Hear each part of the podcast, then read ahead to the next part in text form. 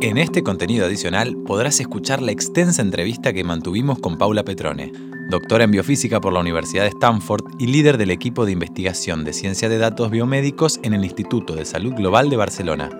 Con ella hablamos de inteligencia artificial y de cómo está revolucionando el mundo de la medicina y la farmacología. Genera, el presente de la medicina del futuro. Un podcast de la biotecnológica Amgen con Belu Jiménez y Julián Gersetti.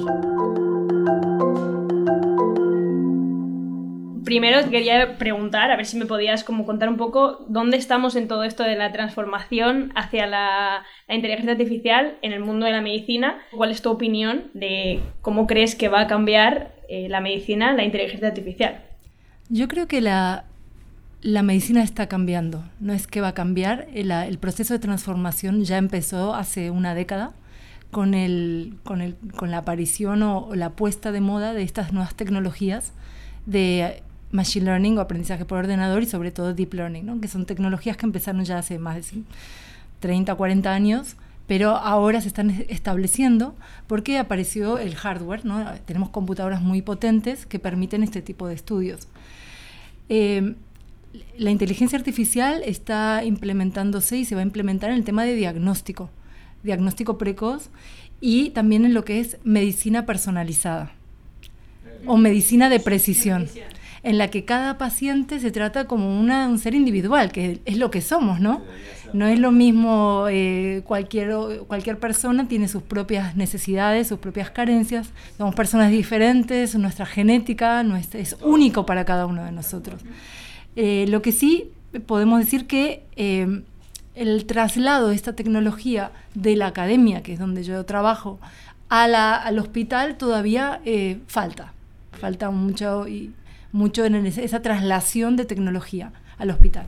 Y has, mencionado, Paulo, un par de términos de Machine Learning y Deep Learning. ¿Podrías decirnos una definición de qué, de qué serían y cómo se usan? Hoy hablamos mucho de Big Data, Machine Learning, Deep Learning, son como términos que están en, boga, ¿no? Eh, lo que abarca todo podemos decir que se llama la inteligencia artificial, que son las tecnologías que apuntan a enseñar o entrenar a un ordenador a pensar como un ser humano. Pero ese, pensar como un ser humano es algo muy complejo. Los seres humanos tenemos lo que llamamos inteligencia general, que podemos crear, podemos eh, realizar muchas tareas al mismo tiempo y podemos cometer errores. Y sobre todo esto de cometer errores que es cuando uno aprende. En la inteligencia artificial no se cometen errores porque las computadoras están programadas eh, para desarrollar tareas.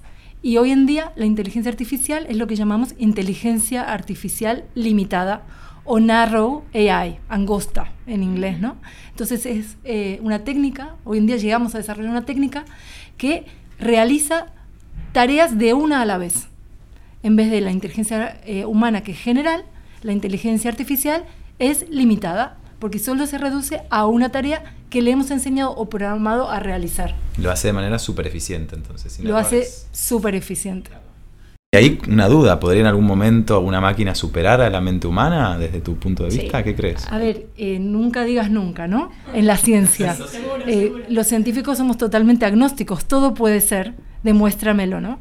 Y me remito al, padre, uno de los padres de la inteligencia artificial, que se llama Marvin Minsky, en 1970 dijo, en 5 o 10 años eh, las máquinas van a tener inteligencia general como los seres humanos, ¿no? Y pasaron ya de 1970 hasta ahora unos 50 años y no estamos ni cerca a, esa inteligencia general eh, como, la desearíamos. ¿no? Entonces, inteligencia artificial eh, engloba a esa, posibilidad de que las máquinas piensen como un ser humano y lo que se llama machine learning o aprendizaje por ordenador es un, pequeño subset, un pequeño conjunto, que son técnicas que enseñamos a un ordenador a realizar tareas de manera controlada. Tareas que nosotros ya sabemos cómo realizar y le enseñamos a una máquina que lo haga. Muy bien, a que nos faciliten el trabajo, básicamente, ¿no? Exacto. Para dedicarlo a otras cosas. bueno, ahora moviéndonos un poquito también dentro del ámbito de salud, que sabemos que, es tu área. Eh, bueno, en tu, en tu, idea, tu propuesta, ¿qué áreas crees que son las que van a tener más avance en los próximos años o más impactos en los que pueda tener la inteligencia artificial?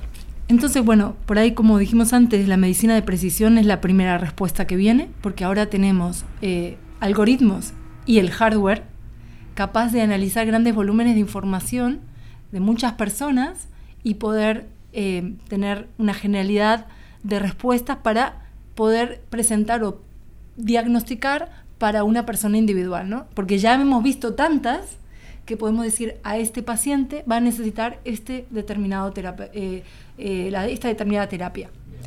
Esa es un área. Después eh, está el diagnóstico por imágenes, que en mi grupo estamos poniéndole mucha energía y una gran apuesta. en este, para el diagnóstico por imágenes es donde aplicamos técnicas de deep learning, aprendizaje profundo.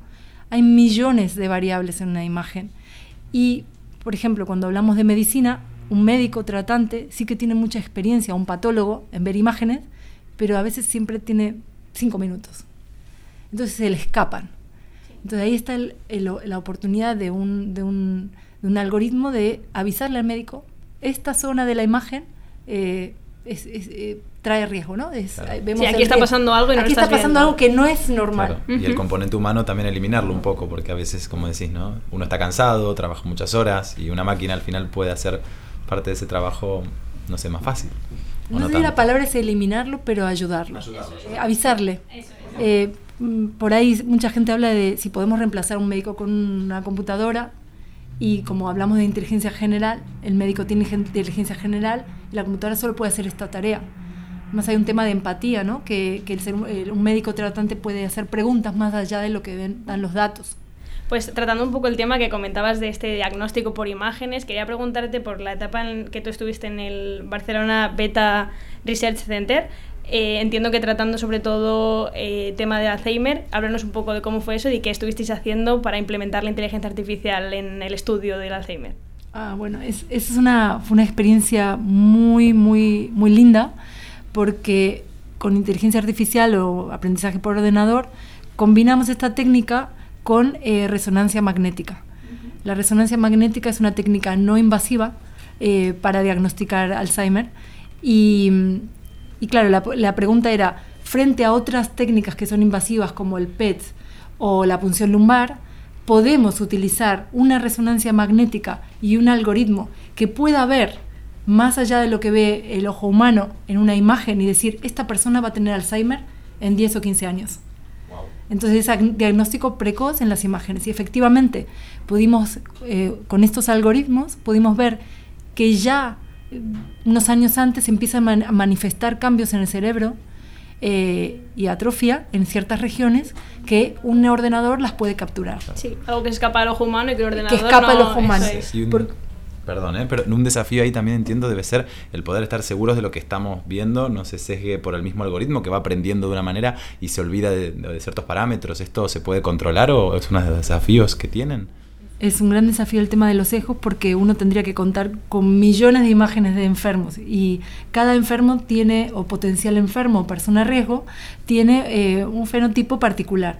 Y si no los tenés en tu base de datos, eh, el ordenador no va a saber que eso corresponde a Alzheimer. Entonces, claro, solamente puede encontrar la asignatura de la enfermedad que ya le has mostrado o una combinación de esos parámetros, pero no puede inventarse una nueva asignatura.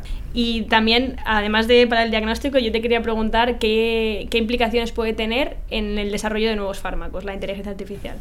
La inteligencia artificial o el machine learning hace años que contribuye al, desarrollo de fármacos.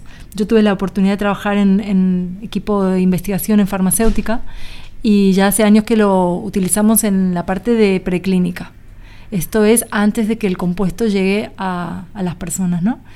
En este, en este campo, el área preclínica, se utiliza inteligencia artificial para explorar el espacio químico de las moléculas. ¿no? Ustedes pueden pensar cuántos átomos que existen y cómo se pueden asociar, millones de moléculas posibles, pero solo unas y muy poquitas realmente tienen una eficacia en el ser humano beneficiosa, porque también puede ser eh, perjudicial. También se utilizan algoritmos de inteligencia artificial eh, para analizar toxicidad y ver cuáles esas moléculas son tóxicas, por otro, otro ámbito.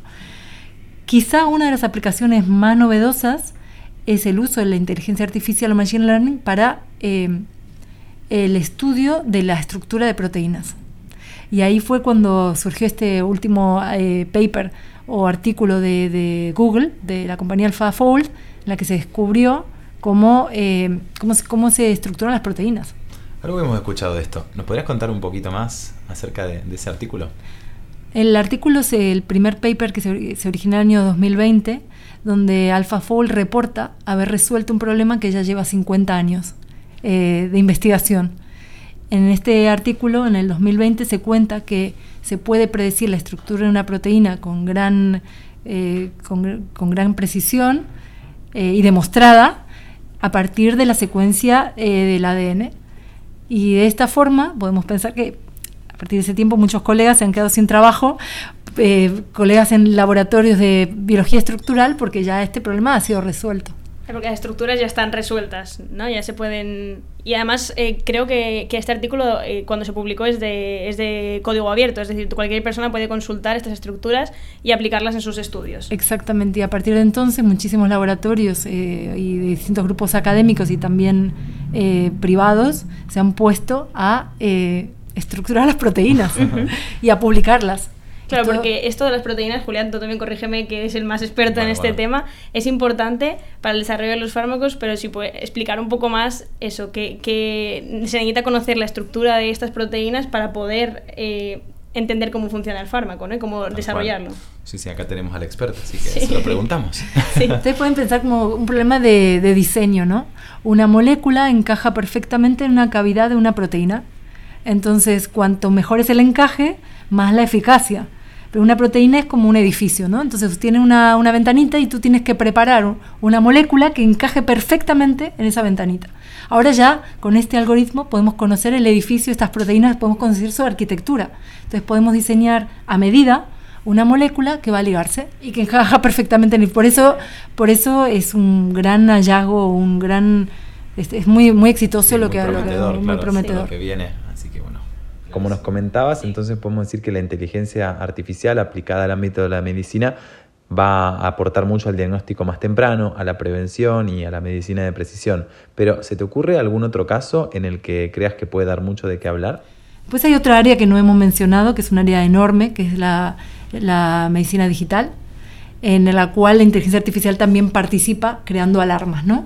Para los médicos, o sea, monitoreando a pacientes mediante dispositivos y de otra área que es un mundo eh, de cómo la inteligencia artificial contribuye a avisarle al médico este paciente está en riesgo por, eh, por todos los datos que ha visto que ese paciente está subiendo a la nube en tiempo real. Entonces eso para la prevención va a ser clave, tener toda esa cantidad de datos. más, Pero lo, que veo después de hablar acá con Paula es que las matemáticas pueden llegar a sustituir en algún punto la experiencia de los facultativos o cuál es tu visión. Porque tengo miedo, a mí no me gustaban, pero me voy a tener que rendir. a mí se me daban fatal, pero bueno, son buenas, son buenas. Yo creo que son buenas. las, matemáticas. están para sumar. Sí, literalmente. Para sumar. Y para sumar, en este caso particular, eh, es sumar la experiencia de muchos médicos en el mismo momento. O sea, es como decir, en vez de tener un médico diagnosticando, tenemos la experiencia de un montón de médicos ese día en el consultorio médico cuando eh, se aplican los algoritmos. Y luego el médico tratante tiene la opción de confiar en su propio ojo y de consultar a esos médicos que están ahí sumando gracias a las matemáticas. Perfecto, entonces hay que hacerse amigos. ¿no? ¿Te convencí? Sí, la verdad que me pongo a estudiar ya más. y yo quería hablar contigo también de, de, cómo se aplica esto a los sistemas de, de salud actualmente y sobre todo qué beneficios crees que, puedes, que pueden darle eso a los pacientes. Hemos comentado un poco lo útil que puede ser para los médicos, pues que les va a ayudar a ver cosas que no ven, a darles una alerta de, sobre un paciente, a tener más datos, pero qué beneficios le puede dar eh, la inteligencia artificial a los pacientes. Yo creo que pasa un poco por el tema este de la telemedicina y la medicina digital y la, la posibilidad que se está empezando a dar de llevar a al médico o a, la suma de médicos a la casa, a lugares donde no existe médico, a lugares remotos, en países eh, en vías de desarrollo. Por ejemplo, estamos teniendo varios proyectos en África, eh, también en Bolivia, proyectos de chagas de malaria, donde podríamos pensar que llevamos un dispositivo que mida en lugares donde no hay médicos. Y esas imágenes por ejemplo, un proyecto muy interesante de ultrasonido en infantes para poder predecir meningitis, donde no hay médicos. Entonces estos dispositivos se llevan, se adquieren eh, imágenes de parte de gente que no tiene una formación médica y luego las imágenes se analizan en otro sitio y al por mayor, ¿no? utilizando algoritmos. Entonces, creo que ese potencial de trasladar la medicina donde no existe recursos es muy fuerte. Qué bueno, sí. la verdad que esto no, habíamos escuchado, creo. Sí, yo había visto como mucho gente que, que, ayuda a otros médicos a operar con videoconferencias, les van guiando y demás, pero no había escuchado al llevar dispositivos para medir en el propio lugar. Quería también hablar de, de los pacientes crónicos para que esta telemedicina es un gran avance para ellos para poder ir midiendo el avance de su enfermedad y contándole a su médico un poco en tiempo real pues sus síntomas y cómo va. ¿Qué opinas también de estos pacientes crónicos? ¿Cómo puede ayudarles?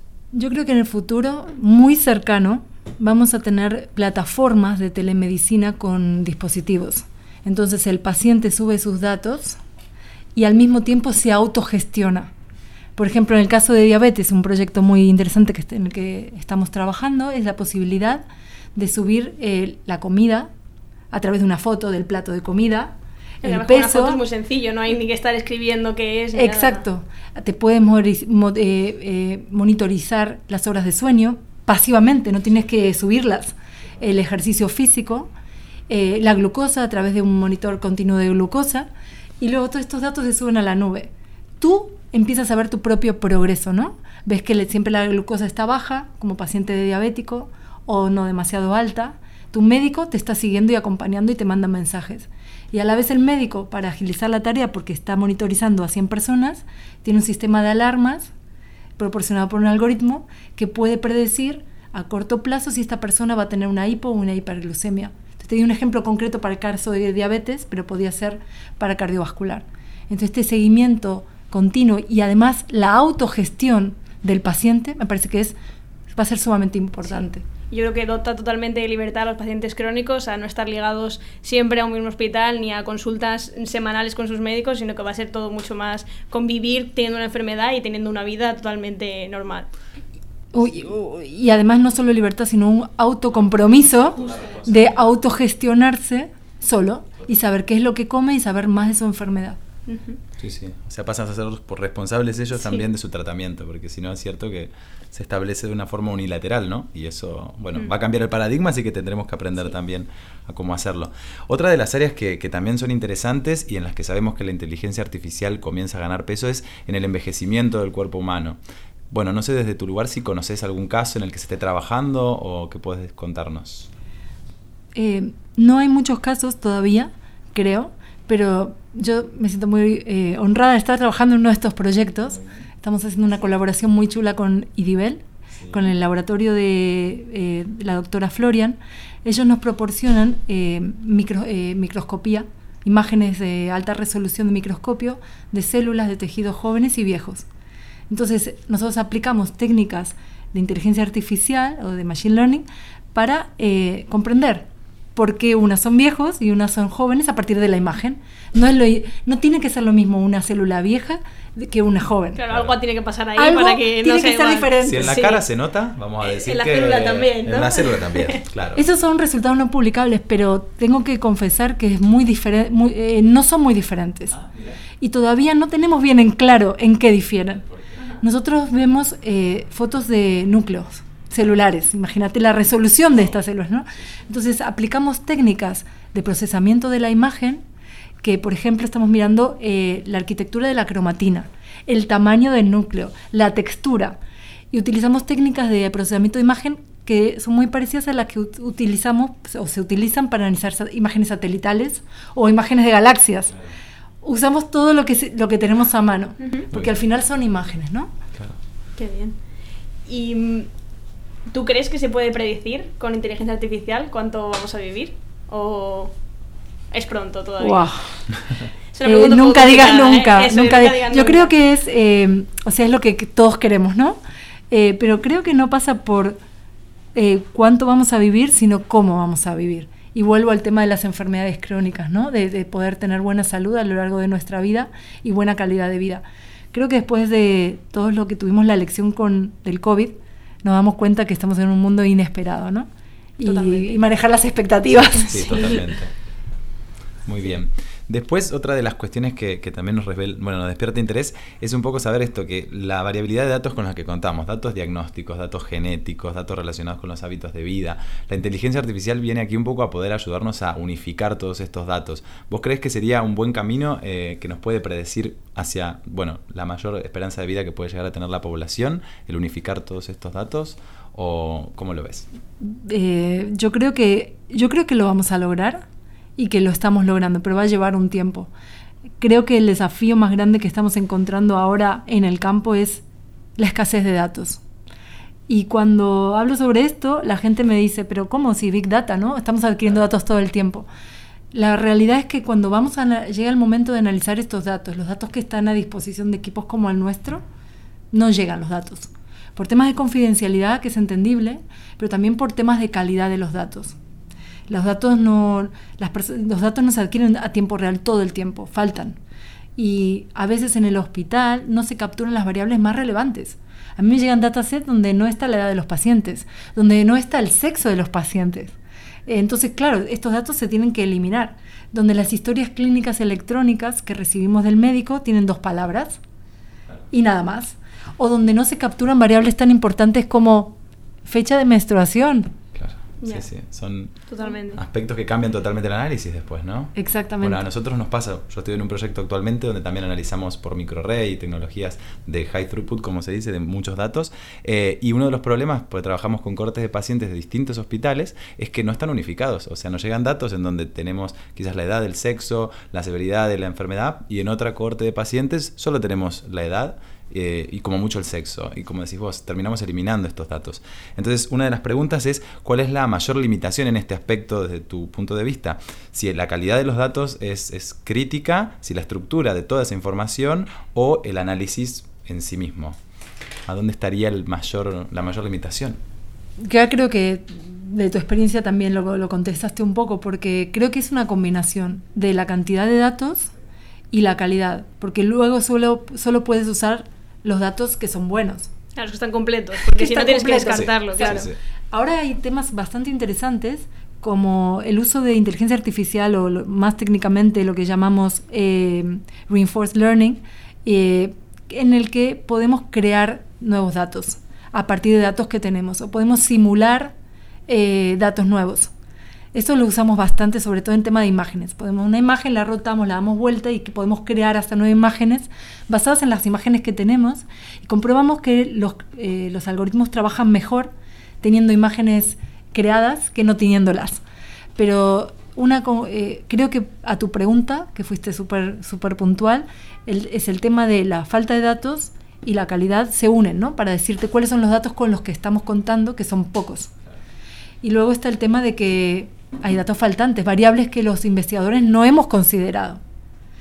Y por ahí si soy un poco más, eh, dando un ejemplo sobre esto, es el tema del sexo y el género. Que género o sexo muchas veces se toma como la misma variable y sabemos hoy en día que género no, son, es una variable binaria en data science. Eh, hay muchos géneros y en unas aplicaciones médicas, por ejemplo, como salud mental, eh, esto es, un, es crítico, ¿no? Y se diferencia de sexo. Bueno, y también sabemos que estás muy comprometida con dar visibilidad a los sesgos de género que ocurren en el mundo de la inteligencia artificial, que aprovechamos para decir que son muchos. ¿Podrías compartir con nuestros oyentes cuáles son los retos que quedan por afrontar en este sentido? A ver si lo puedo. Eh, yo creo que la inteligencia, o sea, eh, cuando hablamos de machine learning o entrenamos algoritmos predictivos, lo que hacemos es usar datos, ¿no? Estos datos son una fotografía de la sociedad tal cual es al día de hoy. Y vivimos, lamentablemente, en una sociedad con mucha desigualdad de género, de cultural, económica.